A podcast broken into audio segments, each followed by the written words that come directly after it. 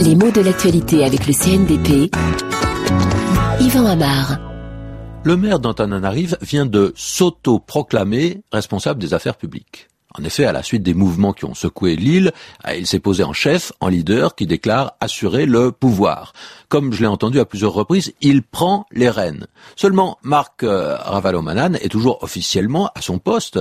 Donc, on entend dire qu'il s'est auto-proclamé en charge de la gestion des affaires nationales. Autoproclamé, le sens du mot est clair. Il a proclamé que c'était lui le, chef, hein, c'est-à-dire qu'il l'a annoncé publiquement comme un fait acquis. Euh, il l'a annoncé de façon assez solennelle qu'il était l'homme fort du pays, et c'est lui qui l'a proclamé. En général, on proclame quelque chose qu'on n'a pas décidé soi-même, qu'on n'a pas décidé tout seul, mais on s'auto-proclame ceci ou cela si on décide qu'on s'occupera de telle fonction.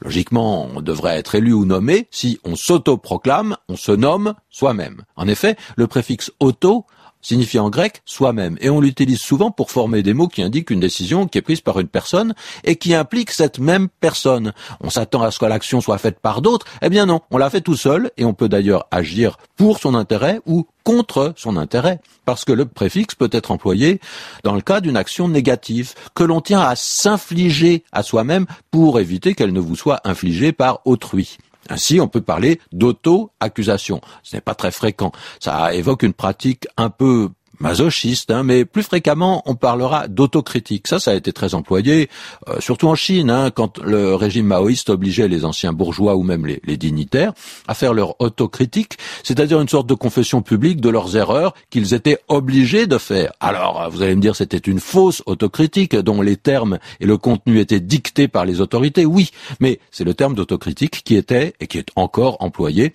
à propos de quelqu'un qui reconnaît publiquement ses erreurs.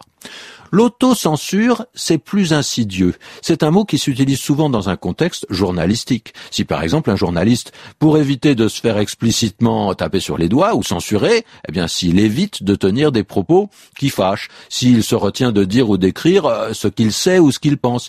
Ça ne va pas jusqu'à l'autodestruction, mais quand même euh, la liberté de la presse en prend un coup. Et ce type de pratique peut être bien sûr positive, on parle parfois d'autodiscipline, et même, jadis, et peut-être encore maintenant, on parle d'autogestion, mais pas tous les jours.